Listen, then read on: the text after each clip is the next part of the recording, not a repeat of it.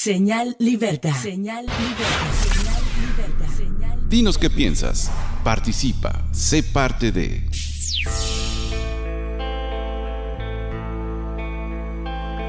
Y aunque estamos ya en plenas vacaciones de verano, el secretario general del sindicato del COBASH, José Acuña Peralta, informó se presentarán nuevas demandas contra la directora Teresa Ortuño Gursa, las que tienen ahora carácter de laboral y civil por despidos injustificados y por afectación de la seguridad social de los trabajadores.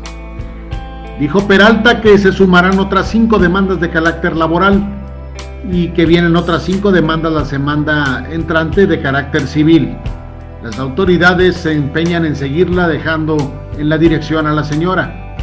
Denunció que las autoridades no tienen la mínima intención de suspenderla mientras que el proceso de las demandas concluyan. Están dejando correr de más esto, dijo Acuña Peralta al recordar que además hay denuncias de carácter penal por el desvío de, aportaciones laborales de los trabajadores. Indicó que estas demandas laborales son por despido injustificado que el único casual es cobrar venganza con gente inocente que nada tiene que ver con este problema, y las de carácter civil, que son en base del daño moral que ocasionó la señora, daño que le ocasionó a las familias de los trabajadores porque los ha dejado sin sustento e incluso sin servicio médico. De los 12.155 homicidios dolosos que se han denunciado durante el primer semestre de este 2017, 41% se concentraron en los 50 municipios que se identifican como prioritarios por las autoridades federales por su incidencia delictiva, sus rezagos sociales y su desigualdad de ingresos. De acuerdo al INEGI, en el país existen 2.457 ayuntamientos, más las 16 delegaciones de la Ciudad de México. De acuerdo con el corte hasta junio, difundido por el secretario el Secretariado Ejecutivo del Sistema Nacional de Seguridad Pública, fueron denunciados 5.000 homicidios dolosos en esas 50 demarcaciones, objetivo prioritario del Gobierno de la República, que se encuentran en 20 entidades. El municipio con más homicidios en lo que va del año es Tijuana, con 714. Sigue Acapulco con 412, luego Culiacán 332 y Ciudad Juárez con 303. Estos representan el 14.48% de los asesinatos denunciados en todo México. Pero la incidencia de homicidios dolosos no es el único factor de riesgo observado por el gobierno en los municipios prioritarios. Incluyen ingredientes como altos índices de pobreza y desigualdad económica. Y luego, y luego lo preguntamos, ¿los gobiernos siguen pensando y vendiendo que van bien? ¿Que son la gran panacea y que el futuro le sonríe tanto como para crecer políticamente y a otros hasta para ir a la reelección?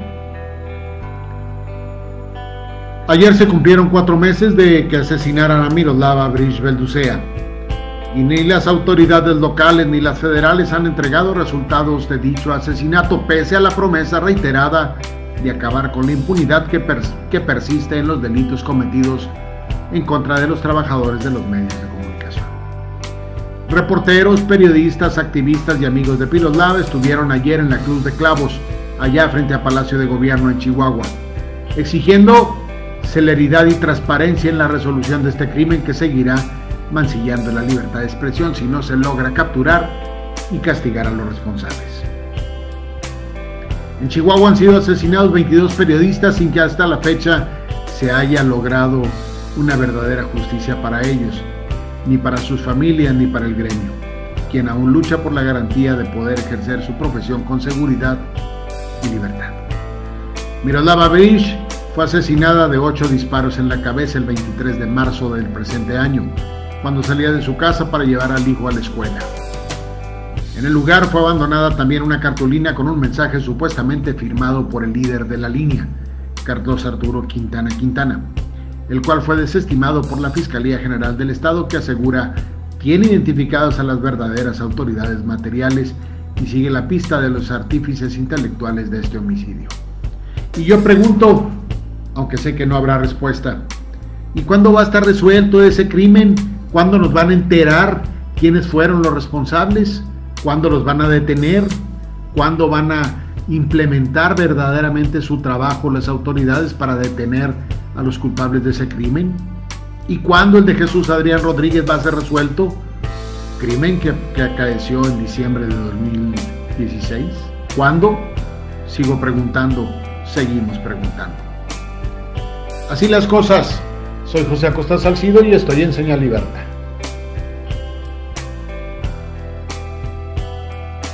Señal Libertad. Señal Libertad. Señal Libertad. Señal Libertad. Señal Libertad.